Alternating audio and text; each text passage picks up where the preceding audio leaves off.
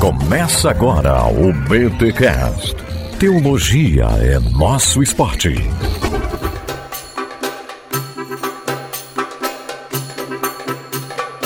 Muito bem, muito bem, muito bem. Começa agora mais um BTcast. O de número 483. Eu sou a Daisy, de São Paulo capital, e sou mantenedora do Bibotalk. Teologia é o meu esporte. Eu sou Rodrigo Bibo e o sonho de todo oprimido é se tornar um opressor. Será? Ah, boa, boa, boa, boa. Cara Nossa. vindo aí de. Olha, é Rubem. Pois é, Rubem cara. Alves, não. Nossa, eu achando que era Max Weber, cara. Olha aí, ó. Eu sou. Eu sou... Tem um Olha Paulo aí. Freire aí também, né? Paulo Freire, desculpa. Pode ser, Paulo né? Freire antes. Ah, que rateado. Tô- é, Na verdade, os caras se conversam. Não, mas pode né? ser que sejam É todos eles também. Então vamos lá, né?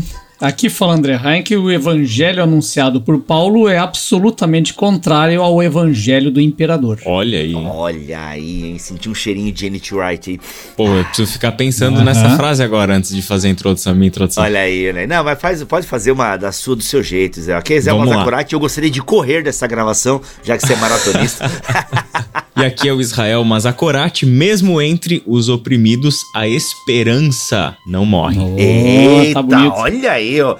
Imagina se pensasse, hein? Imagina se pensasse o que viria. Pois é, cara. Olha aí, muito bom, muito bom. Gente, estamos aqui com esse timaço para falarmos sobre o último capítulo do livro Aqueles da Bíblia, escrito por André Daniel Heinck, lançado pela Thomas Nelson Brasil. Já passamos aí, ó, por todos os capítulos, hein, cara? Que legal! Todos os capítulos desse livro tem podcast lá em bibotalk.com. Então nós começamos com Aqueles entre os outros, os migrantes, os escravos, os anarquistas, os monarquistas, os separatistas, os exilados, os revolucionários, que na verdade, co- como podcast, não ficou com esse nome, os revolucionários, ficou como a Revolução dos Macabeus, certo, André? Não, errado. Foram dois podcasts separados. Eita, mano! Nós, é, nós deixamos separado o podcast sobre os- a, a revolta dos macabeus. Aham. E na- entrou na semana no, no- na BT Week, entrou os revolucionários específicos, que gravamos inclusive aí com Israel. E eu acho que o Paulo On também, se não me engano. Não, foi com o Paulo On. Caraca! Olha aí, ó. Pra quem está assistindo a gravação deste podcast que está disponível em nosso canal no, no YouTube, vou até compartilhar a tela aqui. Acabei de abrir e é verdade. Olha só tudo que já tem sobre esse tema. Então a gente começou lá com aqueles da Bíblia, né? Introduzindo o projeto. Depois, aqueles entre os outros. Ó, de imigrantes a escravos, os anarquistas. Aí aqui veio uma BT Week, né? Todinha, né? Todo dia um episódio sobre o livro do André, os monarquistas, os separatistas, os exilados e os revolucionários. Caraca, e a revolução do Ma- dos macabeus é um plus. Muito bom, cara. Que, co- ca- meu, vocês têm noção de que só o que tem aqui é uma, gratuitamente pra você, é algo simplesmente fantástico que você não encontra por aí. É maravilhoso isso, cara. Maravilhoso. Poxa, parabéns, André, pelo trabalho. E claro, né? O livro que se você compra, você abençoa autores nacionais. E o link está aqui na descrição dessa live e também na descrição deste podcast. Muito bem, antes, vamos para os recados paroquiais.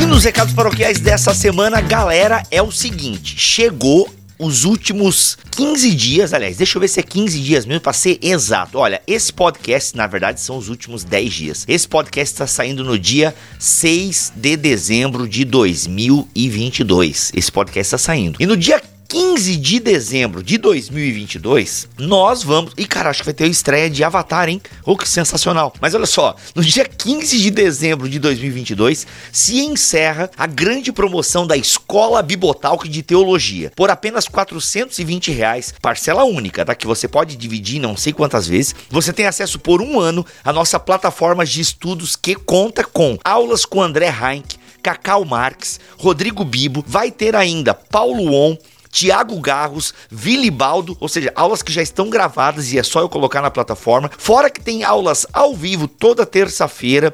A gente sempre está estudando algum livro juntos e tal. Um grupo no Telegram sensacional, alunos que se ajudam, sorteios quinzenais de livros, entre outras coisas maravilhosas de pertencer à comunidade de estudos Bibotalk. Vem estudar teologia com a gente, porque ano que vem eu vou ter que aumentar o preço. Vai ser um novo sistema, inclusive. Vai ser legal? Vai. Mas vai ser um pouco mais caro. Então, gente, eu quero pedir, garanta o seu lugar na Escola Bibotalk de Teologia para ter aí aulas com a galera que grava podcast aqui comigo. Eu tô muito empolgado para 2023. Estou preparando muitas coisas para os alunos. Então, assim, gente, vem, vem porque é um dinheiro bem investido, vale cada centavo. Vem estudar na Escola Bibotalk de Teologia. O link está aqui na descrição deste podcast, tá bom? Você vai ouvir aí o podcast com o André Heinck, Mazakorati. Então, imagina agora ter isso sintetizado, organizado, sabe, numa aula excepcional. O André Heinck deu um módulo incrível na Escola Bibotalk de Teologia, a EBT. Gente, a aula com Cacau Marx também, da espiritualidade, meu Jesus, que coisa sensacional. Eu tô lá dando vários módulos também. Enfim, galera, vem estudar teologia. Bibo, para quem que é a EBT? É para quem tá começando. A EBT é para quem tá começando. Ah, para você que ouve os podcasts fica meio perdido, sabe? Tipo, vai, eu ouço, fico meio perdido, porque, cara, é muita informação. Eu,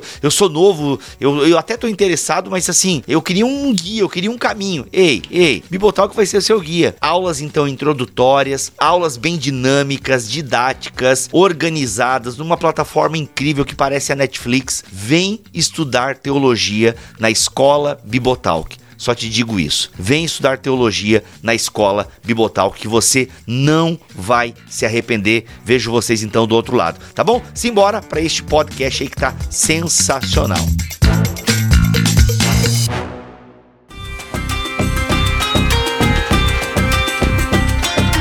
André, a gente então tá chegando basicamente é, no final da história do povo de Deus naquilo que a Bíblia registra certo?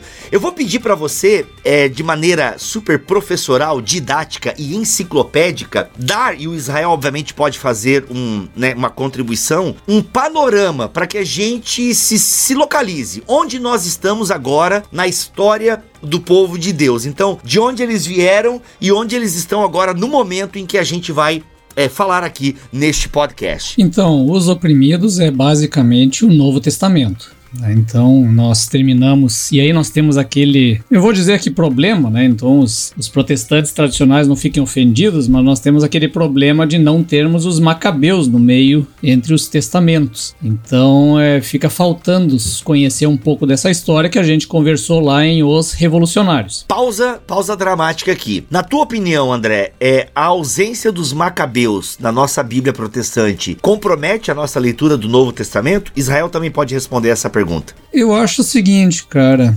tirando a discussão canônica, porque eu obviamente compartilho com os demais protestantes que ele não é um texto canônico que sirva de referência para a doutrina e para a fé, tirando essa questão, eu acho que sim, eu acho que perde. Eu recomendo a todos os meus alunos a fazerem pelo menos a leitura de Primeira Macabeus, né, porque é um texto muito importante para a gente se situar no Novo Testamento, pelo menos é a minha opinião. Até mesmo porque qualquer obra que você pegar, pegar aí sobre o contexto do, do Novo Testamento, qualquer obra que você pegar sobre a, a explicação de conceitos-chave, né, que a gente estuda no Novo Testamento, tanto dos evangelhos das cartas de Paulo, elas estão, né, ali cheias de pesquisa no, na, nos livros de Macabeus, né? Então, do ponto de vista de entender esse contexto, de entender um pouquinho a história, sem dúvida, faz uma falta, né? Acho que ficou claro para vocês, né, galera? Eu acho que os dois, e acho que eu também concordo, que talvez em termos canônicos, é, Macabeus não faria tanto sentido dentro de uma teologia. É, tem algumas coisas que destoam demais, né, por assim dizer, daquilo que foi canonizado. Então, nós concordamos com a canonização e a escolha dos livros canônicos. Mas realmente, alguns livros, é, se nós não estudamos, nos escapam, né? O próprio o, o, período intertestamentário como um todo, ele precisa ser analisado. E acredito que nenhuma teologia do Novo Testamento ou uma introdução ao Novo Testamento que se preze é, vai ignorar isso, né? Ele vai ter que trazer esses escritos, analisar, por exemplo, né? A gente tem Enoque sendo citado na Bíblia. Então, realmente é importante nós entendermos alguns conceitos que estão no Novo Testamento. Aliás, os próprios grupos, né, que surgem, enfim. E você tem isso um pouquinho ali é, no podcast sobre a Revolução dos Macabeus, o período intertestamentário e os revolucionários. Muito bem, André, continue então. Nós não temos Macabeus, então nos falta essa transição. Continue aí explorando como você estava fazendo. Então, e, e depois de Macabeus, né, depois dessa revolução narrada né, nos Macabeus e desdobramento deles todos, ainda tem uma outra história importante que não está nem sequer nos apócrifos, que é a história dos Asmoneus. A gente não chegou a tratar é, disso muito detalhadamente né, nos outros podcasts, mas isso eu trato no meu livro, né, eu apresento um, um resumo dessa história, e ali é chamada é, Era de Ouro da Judeia, nesse período intertestamentário, e notem, debaixo do governo de uma mulher. Salomé Alexandra. Então ela foi a rainha durante 10 anos da Judéia. Minha mulher, minha mulher. É, olha aí. Sempre lembro da minha mulher. Quando... Olha aí. aí.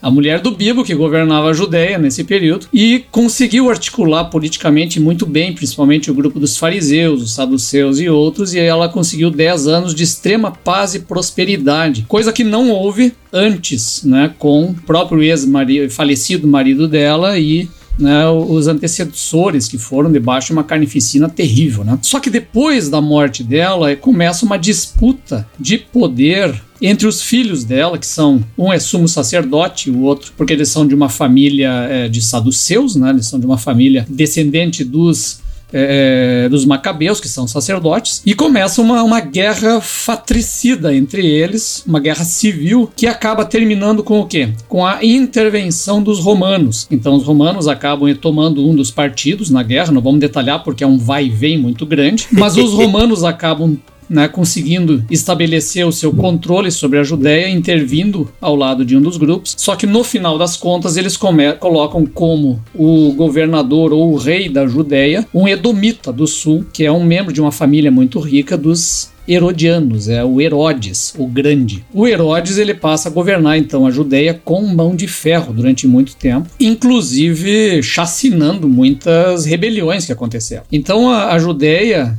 os judeus, né, nesse período aqui, na entrada do Novo Testamento, a gente pode imaginar como um grupo que tinha passado um século antes pelo, pela era de ouro da Judéia, de riqueza, prosperidade, independência, inclusive respeitabilidade diante dos reinos importantes do momento, inclusive do grande império Seleucida, e caem de novo escravizados debaixo de um poder terrível, tirânico, como o maior poder imperial que a antiguidade já viu e que eu acredito o mundo inteiro já viu até hoje, que é o Império Romano. Então ele se vem de novo e é por isso que o título né, do, do meu capítulo é Os Oprimidos, que para alguns provavelmente soa como provocador, né? Porque afinal de contas, se tem oprimido, tem opressor, então deve ser coisa de comunista. Mas eu, na minha opinião, se tem algo que pode ser chamado de opressor, é um império que vem, toma tuas terras, coloca ela na mão de senadores riquíssimos, coloca todo mundo como escravo dessa tua condição, cobra impostos sobre o teu país, e quem se levanta contra, inclusive reclamando ou dizendo para não pagar impostos, eles simplesmente cravam numa cruz e matam a família na frente dessa pessoa. Então, se isso não pode ser chamado de opressão e esses não podem ser chamados de oprimidos, então isso simplesmente não existe enquanto conceito. Uau, olha aí, eu tô de vermelho aqui para te representar, né? Aliás, olha ó, aí, está- né? É tudo Olha comunista aqui. então tá, então no período do Novo Testamento, Israel está sob aí o poder ah, de Roma e a gente tem então, ah, André, aqui agora eu não sei pra onde a gente vai, se a gente fala um pouquinho então das famílias que se deram bem e depois a gente fala da galera que de alguma forma lutou contra, né? Porque a gente tem os Macabeus, que foi uma galera que lutou contra, né? Mas não eram os romanos antes, né? Era, quem eram os Macabeus ali eram os gregos, né? Era contra os helenistas, né? Os reis seleucidas, que na verdade eram os sírios helenizados. É uma confusão isso. Israel basicamente ele ficou sob opressão de Egito. Aí depois ah, dos egitos vieram, aí tem aquele período da monarquia e tal. Aí vem os assírios, depois os assírios babilônicos, certo? Depois persas. Daí os helenistas, que são os macedônicos, e aí finalmente então os romanos como o ápice. Notem, né, a relação que isso tem com os reinos do mundo na estátua da profecia de Daniel ou as bestas feras que emergem do mar nas profecias de Daniel. São todos os impérios que passaram por cima da Judéia. E nessa noção de confronto contra o reino de Deus e do reino de Deus se levantando, está escrita toda essa história né, pelo qual Israel passa. Então esse é um, é um contexto importante para nós pensarmos essa emergência do Novo Testamento. Uhum, uhum.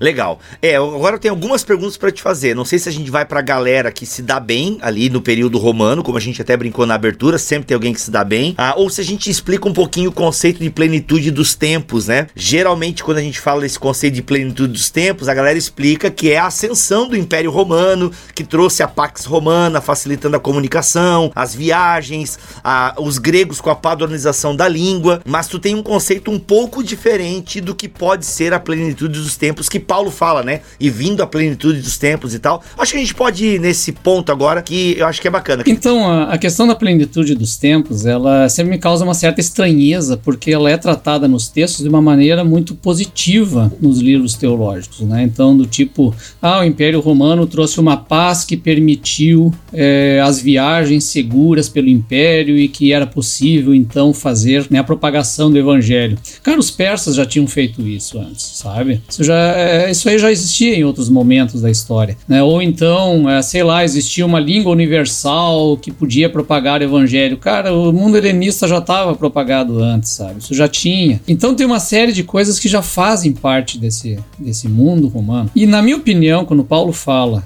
é, a plenitude dos tempos, ele está pensando numa categoria tipo profeta Daniel, sabe? A última besta já emergiu, né? Esse, esse, essa besta fera está aí mostrando os dentes e o reino de Deus já se manifestou e a pedra já rolou e já destroçou a base dessa desse, desse, desse reino mundano desse, dessas bestas que emergem no mar. Então ele apresenta isso, na verdade, como o que o ápice da perversidade humana na forma de dominação e de pensamento, de poder já se manifestou. Aquela torre de Babel, vamos construir uma torre para nós, isso tudo já está manifesto plenamente e a plenitude chegou, então o reino de Deus se manifestou, justamente no contrário disso, que é aquela pedra não mexida por mãos humanas que vem, desce e atinge a base, e é justamente o confronto do que ele passa a entender, que é o reino de Cristo manifesto no mundo dentro do coração deste império romano que está estabelecido naquele momento. Pois é, e essa e essa plenitude dos tempos, né? Como o André explicou, né? A gente pode pensar como não o que está acontecendo na história que Deus estivesse esperando passivamente todas as coisas serem preparadas pela maldade humana, pelos poderes humanos para que ele pudesse cumprir o seu plano. Mas na verdade o plano que ele designou, o plano que ele estabeleceu, né, no tempo que ele estabeleceu. Então agora chegou o momento de enviar o seu filho e entrar nessa história, nessa verdadeira guerra, nesse caldeirão de pólvora que é esse contexto histórico para que pudesse enviar o seu filho, né? É interessante essas leituras que pensam no Império Romano como o, o algo que Deus tinha planejado e todas as atrocidades do Império Romano como o plano de Deus para ele poder salvar a humanidade. Isso não tem nenhum sentido, né? É, um, é uma coisa até meio agressiva se a gente pensar na leitura que os, os evangelhos propõem para nós sobre o que significava a chegada do reino de Deus naquele contexto, né? Se a gente pensar um pouquinho vai, por exemplo, Marcos, capítulo 1, do, do, no versículo 14, né? E no versículo 15, que é o, o, que marca o início do ministério de Jesus, proclamando a chegada do reino de Deus, é, o versículo 14 é quando João foi preso. o arauto do reino de Deus tinha acabado de ser preso, né? E, e, em seguida começa o anúncio da chegada do reino de Deus. Então, a, a, o anúncio do reino de Deus feito por Jesus acontece numa, num contexto de clara demonstração do poder do reino que os oprimia, né? Ali sob o comando de Herodes e tudo mais, mas a clara demonstração, né, de que aquele reino entra em um contexto e ele vai colidir com os poderes que estavam é, vigentes naquele cenário, né? É, eu, enfim, quando, se, quando fala isso, né, eu fico me perguntando como, como acontece essa colisão, entende? Parece que Jesus é muito pacífico. Eu, não tenho, eu, tenho, eu tenho essa sensação, dá a César o que é de César. Parece que Jesus, né, num primeiro momento, ele tem um discurso tipo, gente, é isso aí, né? Calma, calma lá. Inclusive, alguns seguidores de Jesus querem pegar na espada. Talvez a gente pudesse até falar sobre isso, né? Existe algum discípulo de Jesus que participa de algum movimento revolucionário? A galera ali que ainda tá com sangue macabeu correndo nas veias e que, pô, vamos dar um jeito de tirar o Império Romano, enfim. Jesus não parece meio pacifista diante desse opressor e tal? É com um discurso como esse, por exemplo, dai a César o que é de César. Tipo, estão vendo essa moeda aqui? É como se Jesus tivesse, pô, não era para ser uma moeda de vocês aqui, vocês estão com a moeda de Roma, então dá para Roma. Ali tem algum, é, alguns tentam ver uma insurgência ali. Jesus tá dando uma dica aí, galera, bora lá. Outros não, nada a ver, não é isso e tal. Então eu queria entender um pouquinho mais é, como é que é Jesus, o discurso de Jesus e principalmente essa fala do Mazacorati de agora, como que isso desafia é, a, como é que o evangelho de Jesus, para pegar a entrada do. Gente, vocês vão amarrando tudo aí porque a minha pergunta é gigante tá? Então vocês, ainda bem que vocês são inteligentes, vocês fazem doutorado. Tá no pra... final já do nosso episódio essa pergunta. Ah, é? Ah, que droga. Nós, depois a gente volta pra metade, é tipo Dark aqui, entendeu? É, a gente vai pro final, depois o, mas o final é o começo, entende? É Quando tipo... der 33 minutos, volta. exato, exato, exato. Muito bom, muito bom. Se você não entendeu a referência, vai estudar a Bíblia, não tem problema. Dark é só uma série da Netflix. Então, mas assim, ó, mas é que eu queria pegar esse gancho aí, Daniel, do André, Daniel, Daniel é teu filho. Eu queria pegar esse gancho da fala do Mazakorati, porque eu acho que concatena bem o tema. Tu acha que não? Tu acha que a gente deve retroceder? Não, vamos falar, vamos falar. Então tá, então a minha pergunta uhum. é isso, né? Como é que o discurso de Jesus de alguma forma conflita? E aí para fazer menção à entrada do André é como que o evangelho de Jesus desafia o evangelho do imperador? Ou qual é o contraste do evangelho de Jesus com o evangelho do imperador? Então tem duas coisas aí, né? A presença de Jesus como parte de um povo oprimido e o que, que Jesus faz em relação a isso, e o evangelho de Jesus em contraste com o evangelho do imperador. Meu Deus. Ah, olha aí. Só que antes disso eu vou ter que explicar o que, que é o evangelho do imperador. É, viu? Eu sabia que tu ia dar um jeito de voltar pro começo. É isso. Cara, tu tem, não adianta, cara. Nós temos que construir os degrauzinhos, claro. cara. Não adianta. Vai, vamos. É isso aí. Vai lá, simbora. Então, ó, mutei. cara, o Império Romano ele tem uma coisa que é muito, pelo menos, muito mais intensa do que os outros impérios antes, que é a propaganda imperial, assim, massiva. Né? O, o, imperador Augusto ele é elogiado e louvado como o Deus que nasceu para nos trazer né, a bem-aventurança da sua presença e a paz entre os homens. E aí vem o conceito da Pax Romana.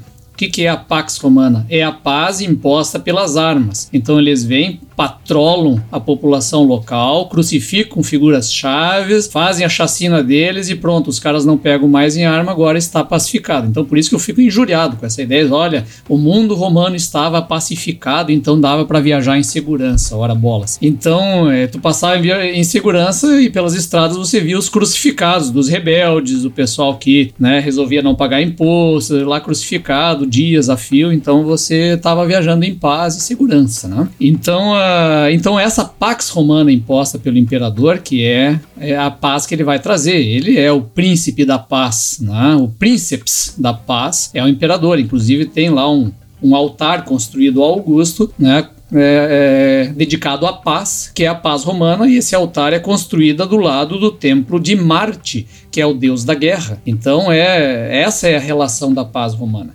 E nesses textos da propaganda imperial é dito o quê? É dada as boas novas né, da paz trazida pelo império, que é o evangelho, evangelium, né, do Império Romano, esse é o anúncio que eles fazem na Ásia Menor, em vários, outros lugares, com a estátua do Augusto, né, é, centenas de estátuas espalhadas pelo Império, que é aquela famosa de prima porta que a gente sempre vê, está na capa do meu livro dos outros. Então essa, essa presença, essa onipresença do Império como sendo esse grande arauto né, da paz romana, mas é uma paz absurdamente violenta, é uma paz imposta pela força da violência do Império Romano que está ali como né, aquela besta que emerge do mar com os dentes de ferro destroçando tudo que está pelo caminho. Então o, o, o, Jesus Cristo, como é que ele reage a essa potência maligna de destruição? E tantos outros reagiram no tempo dele. Acho que nós vamos falar disso um pouco ainda no, no episódio agora. Vamos, então vamos fazer o seguinte: vamos, vamos falar disso agora, então, e aí depois a gente volta, vai para Jesus, então. Olha aí, viu? A gente vai costurando, a gente,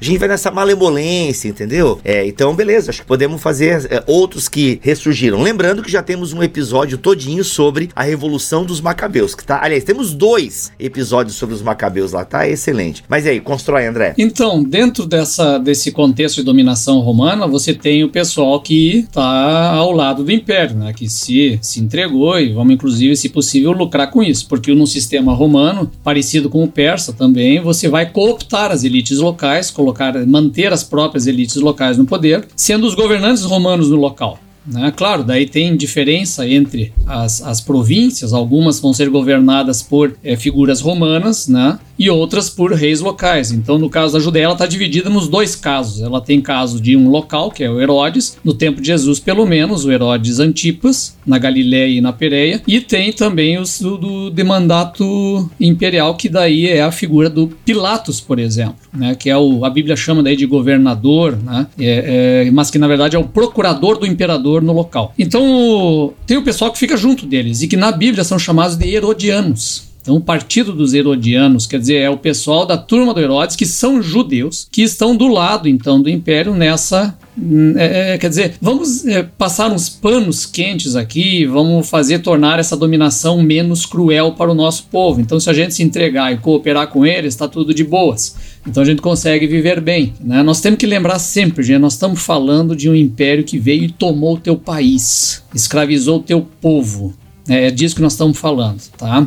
É, as pessoas confundem muito isso com ah, então eu tenho que ser contra o governo. Não, cara, nós estamos falando hoje do governo do nosso país. Eles estão com uma potência invasora ali. Então, seguindo. Então tem essa turma mais do, do deixa disso, vamos ficar do lado deles. Por exemplo, o templo de Jerusalém e os saduceus. Eles estão do lado do império. Né? Então eles estão meio que segurando o, o, controle social dessa balbúrdia toda. Só que ao mesmo tempo tem outros grupos que vão reagir de várias maneiras diferentes. Então a Bíblia vai falar, por exemplo, de é, existe os, os zelotas que vão aparecer mais tarde, inclusive, que não são assim necessariamente rebeldes, são pessoas que ficaram sem condições de vida porque os romanos tomaram suas terras e passaram a viver do que dava espalhados pelo mundo romano. E aí acabaram se organizando em grupos, em bandos para, por exemplo, assaltar viajantes ou como, bandidos, né? Inclusive, é, esse grupo dos zelotas vai aumentar muito, muito durante a guerra dos judeus, lá a partir do ano 66, quando os romanos vão chegando com as legiões pela Galileia, destruindo tudo, e esse povo todo vai sendo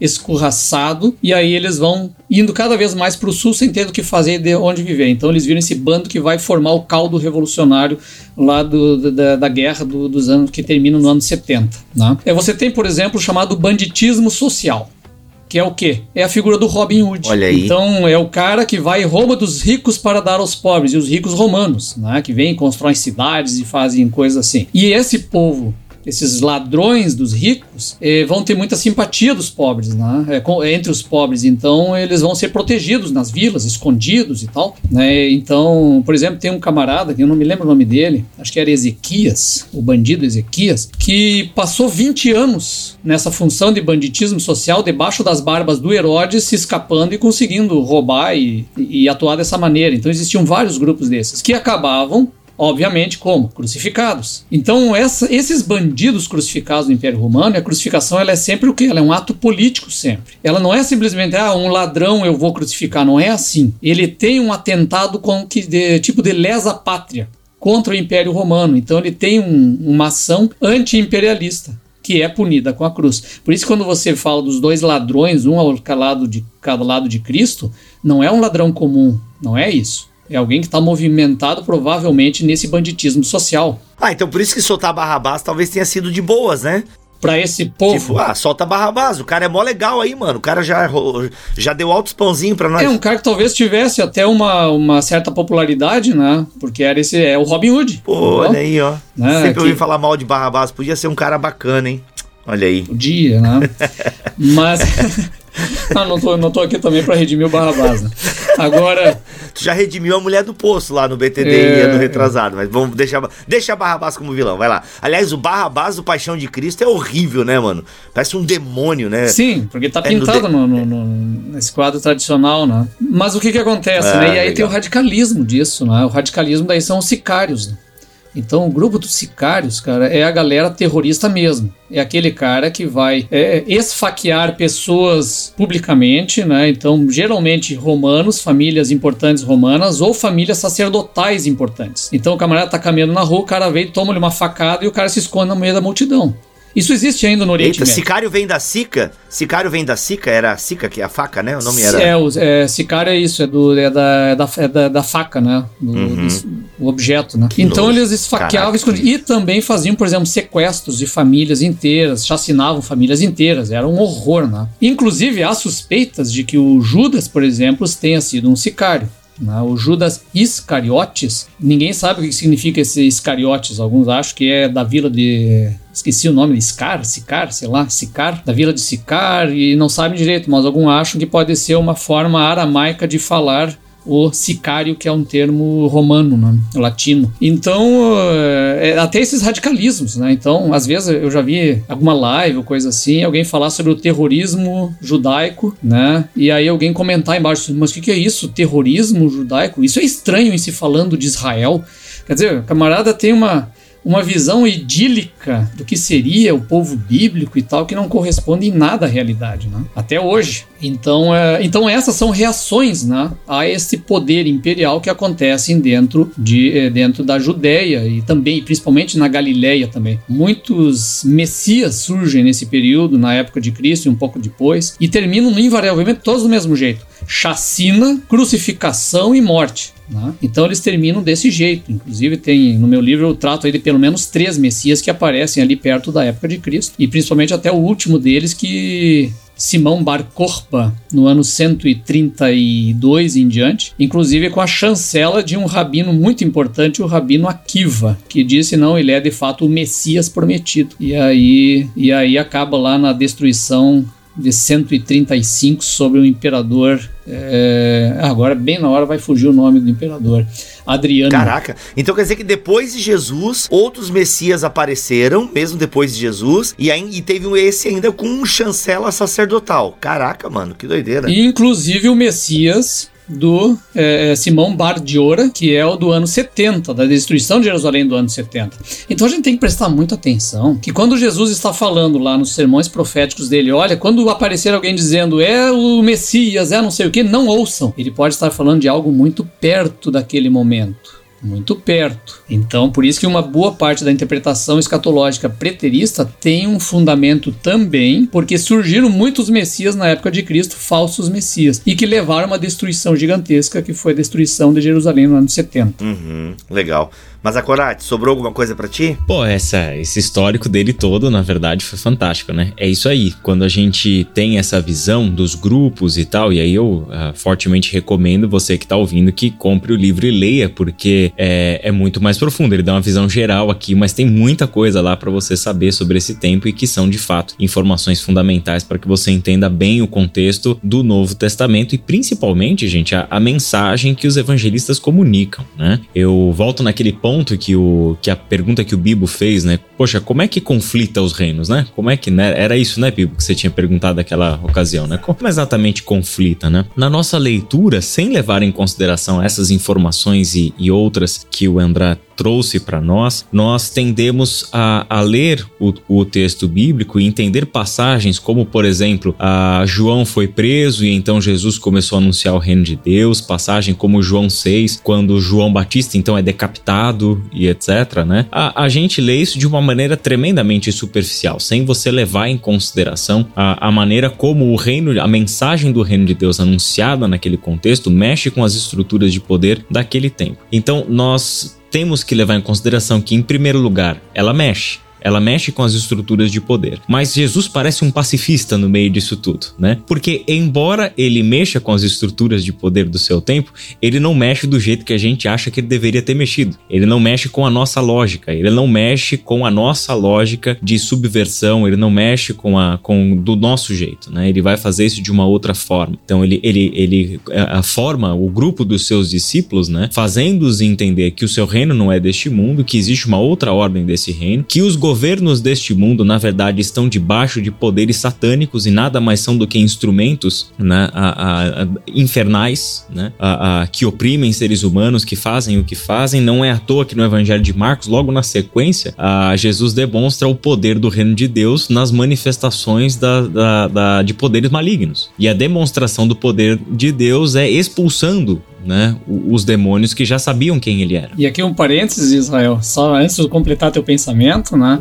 Quando ele diz que uma legião de é, demônios que está possuindo uma determinada pessoa, ela se chama Legião, isso seria hoje como para nós como dizer, olha, esse eu me chamo Terceiro Batalhão de Obuses do Exército Brasileiro. É um troço muito específico. Né? Quer dizer, é justamente aquele poder opressor que está na forma de demônio sobre aquela pessoa. E aí esse poder opressor é expulso e jogado onde? Numa manada de porcos. E os porcos, dentro de uma literatura judaica, a coisa mais imunda que pode existir, se suicidam porque não querem ter esse poder maligno sobre si. Então, a... então notem, o fato é, não é uma questão de que a história foi inventada para caber esse negócio, né, essa afronta ao Império Romano, mas o fato é que dessa história ser contada e relembrada tem um sentido né? porque tem um sentido de que há um confronto direto com esse tipo, essa noção de poder humano. Por favor, termina a tua, tua ideia agora. Não, e aí eu, eu tava pensando aqui, né, de quantos exemplos que a gente tem nos evangelhos sobre isso, né? O quanto que os evangelhos vão mostrando para nós essas coisas acontecendo de uma, de uma maneira tão, tão, tão corriqueira, como se fossem as coisas ali do cotidiano deles, né? Lembra, por exemplo, de Lucas capítulo 3, o, quando é, você tem o início do, do, do ministério do Batista, né? Ele é de linhagem sacerdotal, seu lugar é no templo,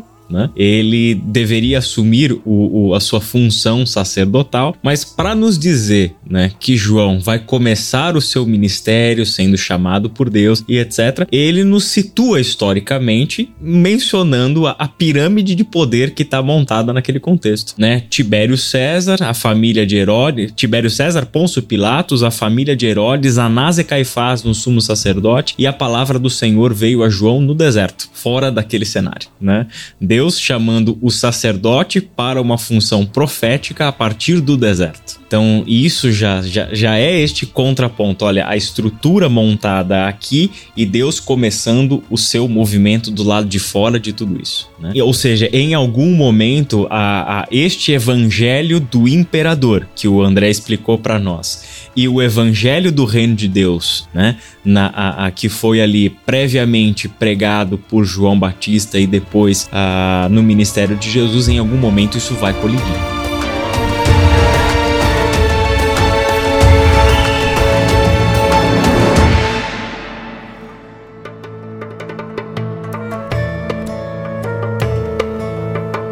Entrada triunfal de Jesus, né, em Jerusalém? É o John Dominique Crossan gosta de fazer esse paralelo também com a entrada do, do imperador e tal. É, vocês também coadunam com essa ideia? Como é que é?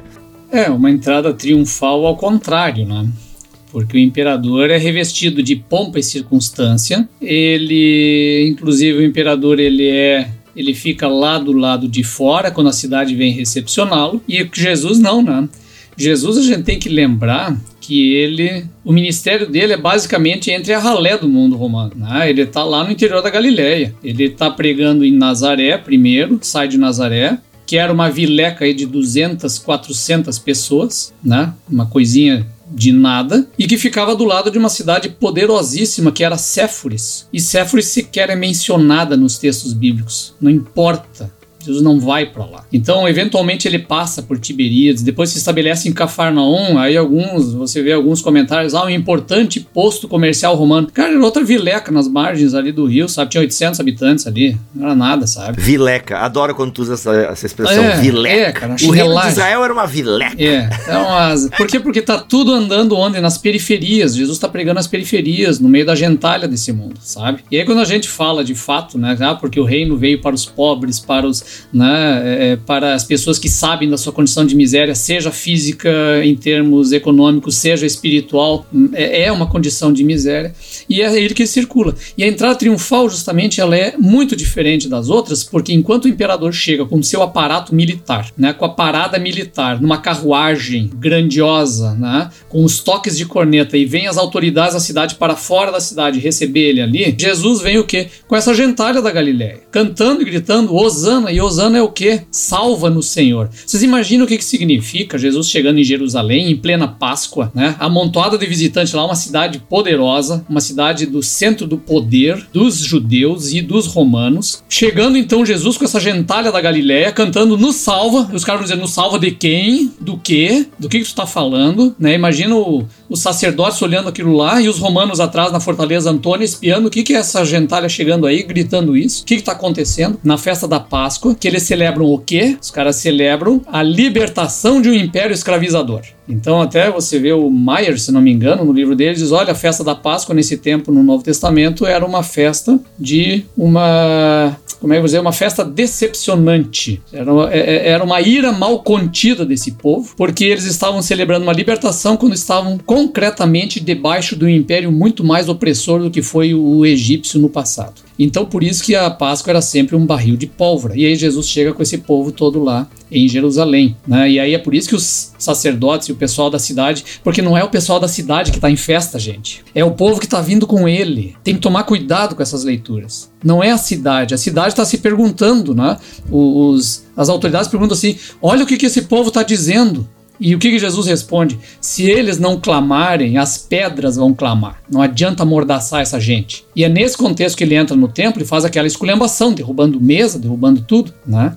E aí só não é levado preso na hora porque ele tá com esse povaréu todo que vai dar uma revolução armada. É a Páscoa, gente. É a Páscoa. Então esse contexto todo a gente tem que perceber a tensão que está no ar de um conflito iminente que está vendo ali. Então, por isso, quando alguns dizem, ah, então é, é, a questão de Jesus era política, não era mas quem tava olhando tava entendendo que era. Caraca, isso escapa demais da gente, né? Esse tipo de leitura realmente nos escapa demais. Enfim. Bem, caminhando pro final aqui, André, eu acho que a gente pode responder um pouco aquela pergunta que eu fiz anteriormente sobre como Jesus reagiu a tudo isso. Porque como eu disse ali, a gente não percebe lendo isso, lendo isso nos evangelhos. A gente não consegue fazer essas leituras. Realmente é o tipo de coisa que o Espírito Santo não revela para nós. A gente precisa estudar ou ouvir um bom podcast como esse. Mas e aí, como é que Jesus reage, né? A gente meio que já respondeu, eu acho que não é da forma que a gente esperava, mas como é que a gente detalha um pouco mais a essa resposta de Jesus diante desses opressores e todo esse sistema? Então, quais são sempre as respostas à violência que acontecem na história humana e, e a, a, violência, a opressão, a tudo isso.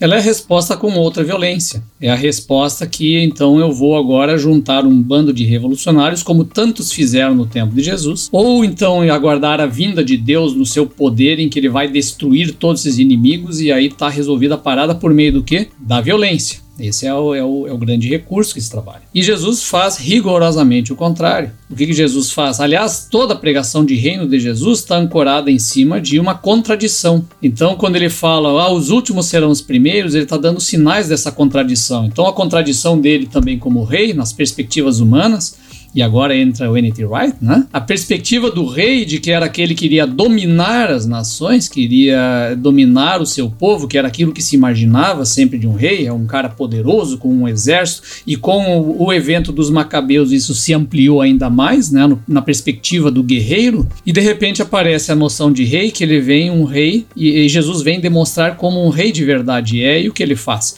O rei de verdade representa o seu povo todo para enfrentar este inimigo, e este rei, ele vem para servir o seu povo. O trabalho principal do rei é o serviço. E aí, ao longo de todo o ministério, ele vai demonstrando aos discípulos que você quer me seguir, você vai entender o que? Basicamente o serviço. Você está aqui para servir os homens, para servir as pessoas.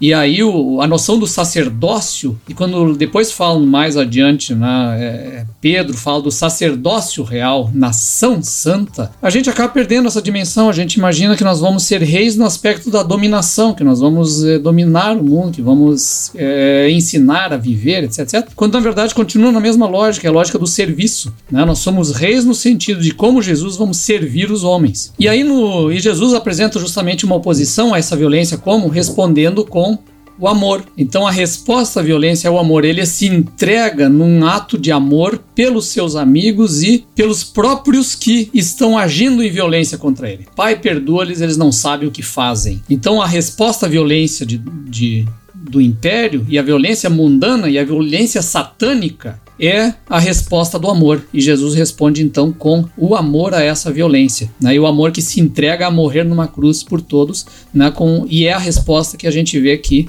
outros fiz, fizeram depois dele também. Né? A história de Martin Luther King, basicamente, é aquilo que ele propõe como uma revolução contra aquilo, a revolução pela paz. Bom, na, nessa sequência da resposta do André, acho que tem um capítulo no Evangelho de Marcos que ele é fantástico para a gente entender isso daí, né? Essa resposta de Jesus e como que ele ensina isso o tempo todo para os seus discípulos, né? Ele pensa também na longevidade do seu projeto, né? Então, legar isso para os seus discípulos é parte da sua tarefa messiânica né? Que é o capítulo 10 de Marcos, né? O capítulo 10 de Marcos é a viagem de Jesus para Jerusalém, né? É um, é um capítulo que você tem quase que um diário de bordo ali acontecendo e várias coisas vão acontecendo ao longo desse capítulo que ele está indo em direção a Jerusalém, né? Então isso é muito legal, né? Esse, essa dimensão é, espacial aqui dessa narrativa de Marcos, ela é muito marcante. E tudo o que está acontecendo nesse capítulo 10 está ligado com essa chegada de Jesus em Jerusalém. Isso é muito importante. E aí é interessante porque no no versículo 35 em diante, a gente tem o pedido de Tiago e de João para que se assentassem à sua direita e à sua esquerda quando ele assumisse o trono. É evidente que para nós, né, a gente já pensa na eternidade, nos céus, nas nuvens, no castelinho e etc.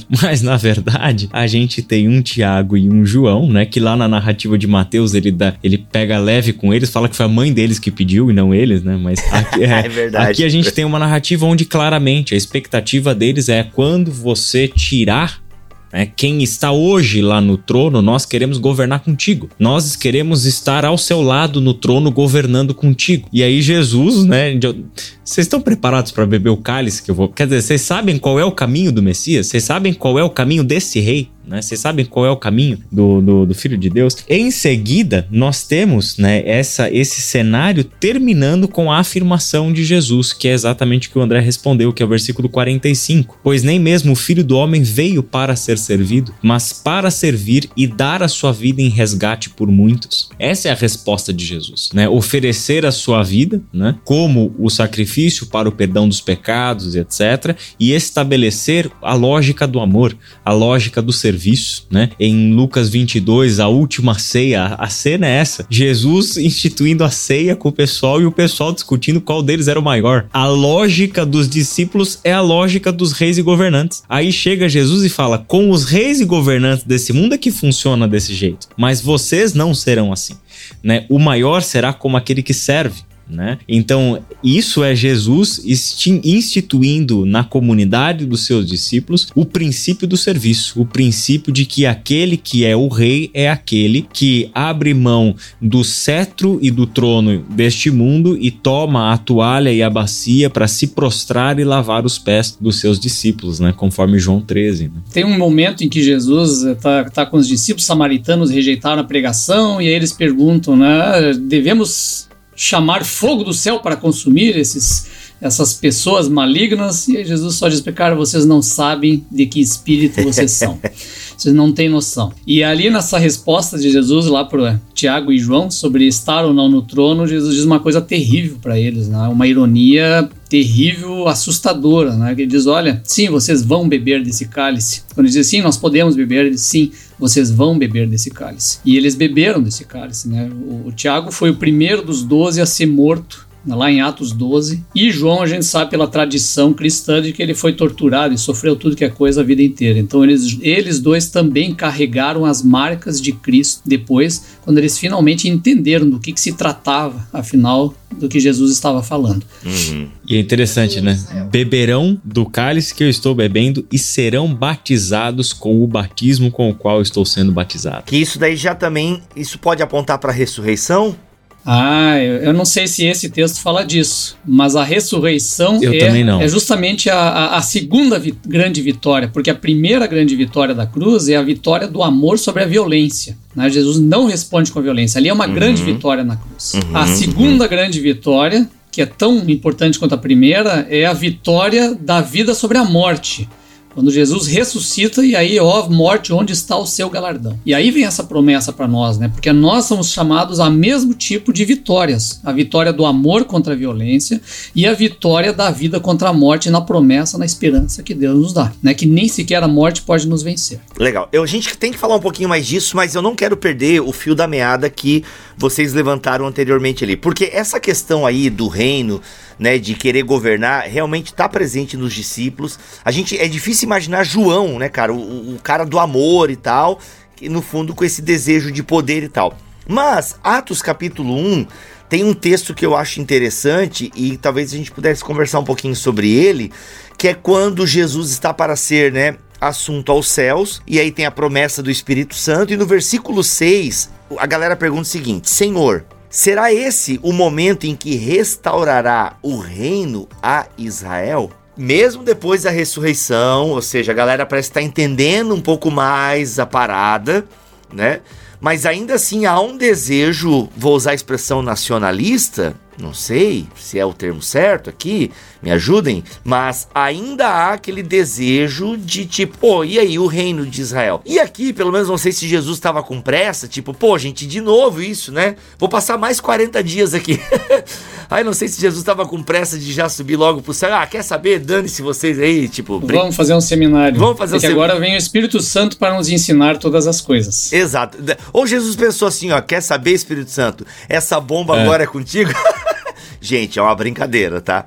Mas o que que eu tô fazendo essa brincadeira? Porque Jesus, ele não repudia essa fala deles, né? Ó, é, cadê versículo 6, né? Ó, Senhor, quando é, será este momento em que restaurará o reino a Israel? Jesus respondeu: O Pai já determinou o tempo e a ocasião para que isso aconteça. Não cabe a vocês saber, né? Então assim há uma, né, uma, uma esperança de uma restauração. Mas será que a resposta de Jesus é, galera, isso não cabe a vocês? Partiu amar e servir? Será que nas entrelinhas está isso? Olha só, é, é, importante sempre lembrar esse comecinho de Atos é, conectado com o final de Lucas né? Porque a gente está falando de uma obra sequencial ali, né? Embora esteja a narrativa esteja interrompida por João, né? Quer dizer, a gente tem que pular ali, né? De Lucas para Atos, mas é sempre importante ler. E no finalzinho, do, do capítulo 24 de Atos, a partir do versículo 13, a gente tem aquela cena dos discípulos indo embora, né, de Jerusalém, sentido Emaús, e ali eles expressam também, né, que a esperança deles é que ele seria o, o, o redentor, né, ele seria o libertador, algo assim, né. Então, a esperança deles é que, ó, a nossa esperança foi frustrada, né, aquele que era para ser o, o libertador, não foi o libertador, na verdade ele foi crucificado pelo Império Romano, né, então a, a, ali a, a nossa esperança de libertação não, não ocorreu. E aí Jesus, né, depois de ouvi-lo e tudo mais, ouvi-los, na verdade, ele acaba mostrando, né, biblicamente, passando por todo, né, Moisés, os profetas, de que era para acontecer exatamente como tinha acontecido e assim por diante. Daí a gente chega nesse capítulo 1, aí tem a cena, né, dos Jesus ressurreto sair da cena deles, eles se tornarem testemunhas da ressurreição. Esse testemunhas da ressurreição é importante, porque lá no capítulo 22 2, Jesus diz para Pedro, né, que olha, Pedro, quando você se converter, fortaleça os demais. Existe algo da perspectiva de, de, de Pedro e da perspectiva de Jesus que ainda não enxergam né, as coisas de um mesmo ponto. Então, quando seus olhos se abrirem, quando você se converter, então fortaleça os demais. Beleza. Chegamos em Atos 1. Antes do versículo 6, Jesus está há 40 dias conversando com os caras sobre o reino de Deus. São 40 dias e lá está escrito, né, nos versículos 1 a 3, que são dias em que Jesus está conversando com eles acerca do reino de Deus, né? E a pergunta que surge no versículo 6, né? É aquela pergunta do aluno que não leu o livro, né? Mas é nesse tempo que vai restaurar o reino a Israel, né?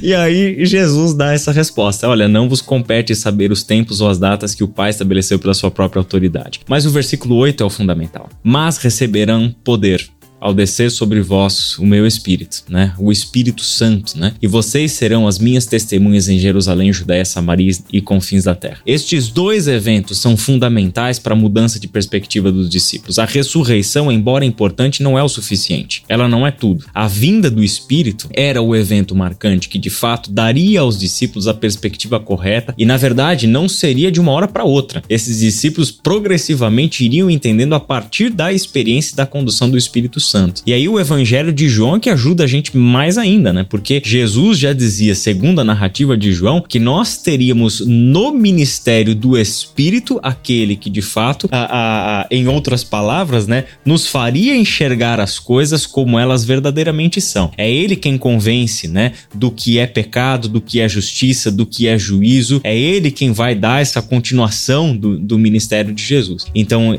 esse é o, o evento marcante para os discípulos que começariam a, a ter a, a, quebra das suas lógicas, a quebra do, do seu raciocínio, né, determinado por toda a sua construção de identidade como, como povo de Deus que esperava, que almejava a libertação né, daquele povo do Império Romano, da, da família de Herodes, etc. Agora ele, aquele povo começava a entender de fato a dimensão desse reino de Deus. Né? É, Atos é justamente essa progressão de uma revelação forçada do Espírito Santo de que esse reino de Deus não era só para os judeus, era para o mundo inteiro. Né? Então vem lá primeiro contato com os samaritanos, que vai ampliando, então é, ele vai cumprindo aquele quadro que ele diz, né? E proclamareis que é de Jerusalém, Judéia, Samaria e até os confins da terra. E confins da terra é Roma, ele termina nos confins da terra. Então a, essa, essa perspectiva de abertura, principalmente lá em Atos 10, a conversão de Cornélio, não é nem a conversão de Cornélio, é a demonstração cabal do Espírito Santo de que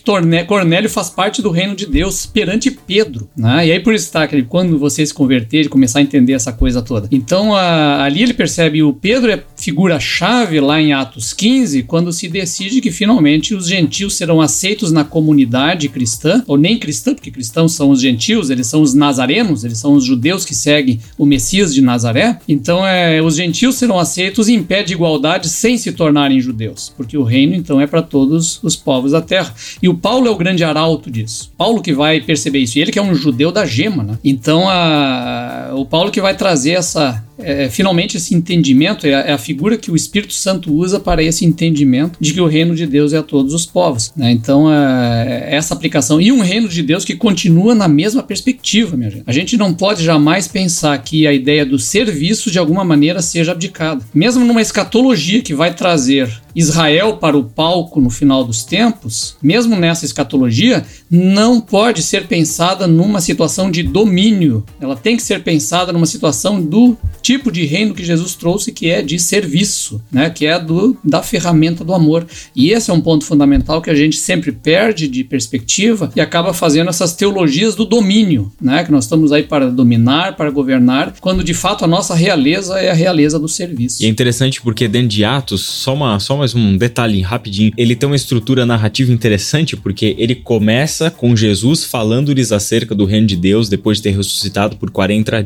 40 dias. Os discípulos não ainda não entendem em princípio o que é esse reino de Deus. Começam pela jornada, né, missionária no poder do espírito a entender a dimensão desse reino, né? E aí o espírito, né, e as descidas do espírito dentro do livro de Atos vão quebrando essas barreiras étnicas e geográficas e tudo mais. Pra gente chegar no capítulo 28, nos últimos versículos, com Paulo preso em Roma para ser julgado pregando desimpedidamente o reino de Deus, né? No capítulo 16, Paulo recebe a acusação em Tessalônica e os seus companheiros de anunciar um outro rei que não é César. E aí a gente tem um Paulo em Roma terminando esse, ou seja, aqueles discípulos que anteriormente não eram capazes ainda de entender a dimensão desse reino é, é, e tudo mais, nem o papel deles, né, dentro desse reino, agora entendem, né? Estão presos, estão perseguidos, estão sendo torturados torturados, né? Estão sendo mortos por causa desse reino, né? É, quando Paulo fala carrego também as marcas de Cristo, ele está falando é cicatriz, gente cicatriz. Né? Eu também sou, eu, eu, me torno um ícone de Jesus, eu me torno um signo de Cristo. Né? Isso vai se tornar, na tradição cristã, uma coisa importante. Até as estigmatas lá que se fala, o cara que tá, carrega as marcas de Cristo, é esse é o sentido da marca de Cristo, é o sofrimento que te deixa cicatrizes, inclusive. Daí a importância do martírio na, na tradição apocalíptica e tudo mais, né? Ô louco, meu Deus, gente, que, que coisa. Nós falamos muita coisa e tem muito mais aqui no livro do André, Aqueles da Bíblia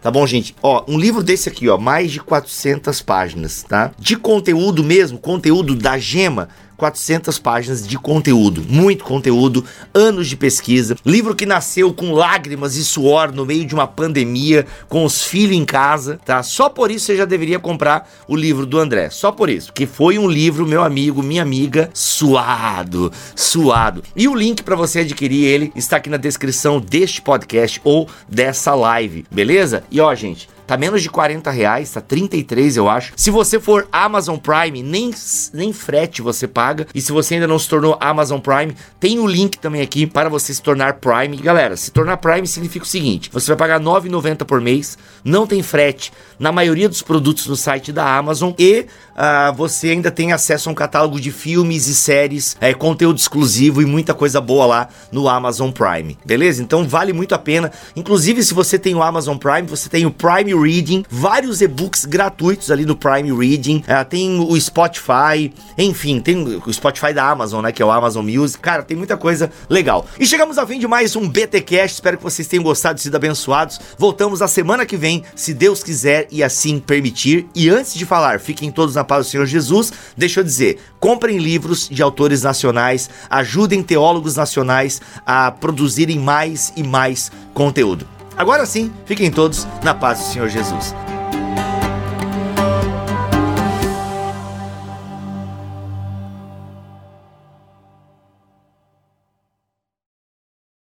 Posso falar um pouquinho? Claro. Ô, mano, você tá no podcast, não precisa palavra. Pô, mas os homens edita depois, cara. Você dá tanto trabalho pro teu editor, eu tenho dó do teu editor, Bibo, sinceramente. Não, ele é pago para isso, mano. Não é tão bem pago, ele faz um pouco de caridade, mas ele, poxa. Este podcast foi editado por Tuller Bibotalk Produções.